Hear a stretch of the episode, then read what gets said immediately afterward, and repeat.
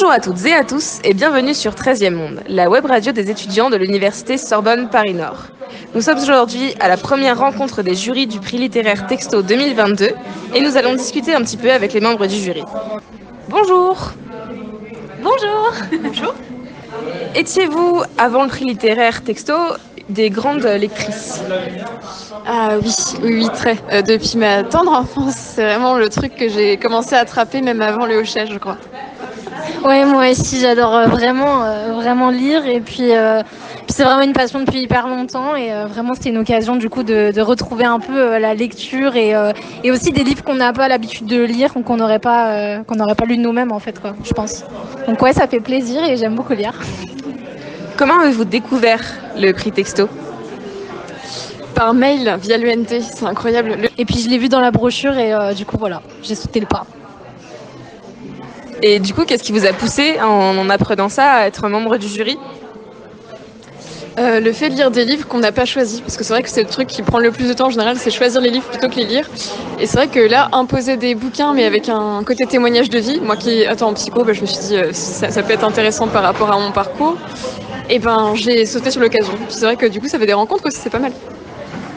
Moi, c'était un peu pareil, c'était pour rencontrer des gens qui aiment lire, parce que bah, maintenant, je suis plus en lettres et, euh, j'ai fait des études de lettres. Et vraiment, euh, comme c'est une passion, bah, je me suis dit, c'est vraiment l'occasion déjà de retrouver des lecteurs et en plus de lire des livres qu'on n'a pas l'habitude et qu'on n'a pas choisi. Et, c'est trop cool, quoi.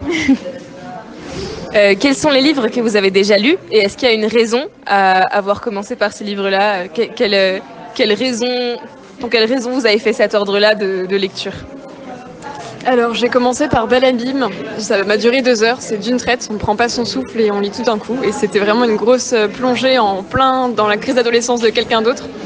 Et c'était incroyable parce qu'il y a cette histoire d'amour on ne sait pas au départ euh, qui est cette personne euh, que le personnage principal aime. Et quand on se rend compte de la supercherie, on est quand même assez, assez particulier. Le deuxième livre c'était bah, du coup Plexiglas, mon amour. Pareil, euh, deux- deux, trois heures de lecture qu'on suivit. D'affilée. Et c'est vrai que par le coup, là, c'était vraiment le côté un peu la pandémie, le côté familial, la manière dont on le vit, euh, le rapport au suicide et au survivalisme. C'est quand même assez particulier, mais c'était assez. Un gros témoignage d'injustice et d'impuissance en fait euh, qu'on a tous vécu et du coup ça nous a tous un peu euh, attrapés je crois. Et le troisième c'était Les sirènes d'Asvedra avec l'histoire du DJ et là pour le coup moi qui suis pas très euh, vivre la nuit etc bah pour le coup j'ai vraiment bien aimé donc c'était vraiment chouette d'avoir un témoignage d'un truc que j'aurais jamais pu comprendre autrement quoi. Et moi, j'ai fait, euh, bah, j'ai lu d'abord euh, Plexiglas, mon amour, parce que ça parlait du Covid et comme il n'était pas très long, j'avoue que je me suis dit, bah, je vais me plonger là-dedans. euh, On est dans l'actualité, tout ça. Ensuite, j'ai enchaîné avec Les Narcisses Blancs, que j'ai beaucoup, beaucoup aimé aussi. euh, voilà, je trouvais ça assez poétique, je voulais un livre plus léger. et ensuite, j'ai choisi de lire Belle Abîme, parce que pareil, pas un format très, très long à lire, et je me suis dit, pour les transports, c'est cool. Et, et puis, les gros, je voulais prendre le temps aussi un peu. Et, et finalement, j'ai adoré celui-là, donc là, j'essaie de me plonger dans, dans les autres. et voilà. Et du coup, il y avait une raison de cet ordre de lecture ou pas? Euh, sûrement la page de couverture qui tapait plus au niveau de l'œil et j'avais envie de garder certains bouquins exprès euh, à la fin en me disant que je terminerais avec quelque chose de particulier euh, à tel endroit par rapport à mon état émotionnel aussi surtout je crois.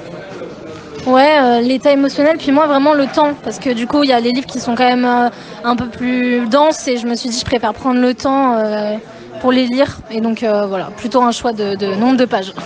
Sans nous en dire trop, sans spoiler nos auditeurs, est-ce qu'il y a un livre qui vous a plu particulièrement dans les trois que vous avez lus pour l'instant chacune? Euh, sans hésiter pour moi ça serait Asvedra. C'est vraiment le gros témoignage de l'année. Enfin c'est limite je me dis bon bah je vais me reconvertir, euh, j'aime beaucoup. non mais euh, sérieusement enfin ce côté ce rapport à la musique qui est vraiment différent au niveau de la, de la house que je connaissais pas du tout. Ça me donne limite envie d'aller en boîte de nuit moi qui n'y suis jamais allée pour l'instant. Donc euh, ouais, à lire sans, sans hésiter. Et euh, moi, dans les trois que j'ai lus, du coup, euh, j'avoue que j'ai bien aimé les trois pour plein de raisons très différentes. C'est ça que je trouve intéressant.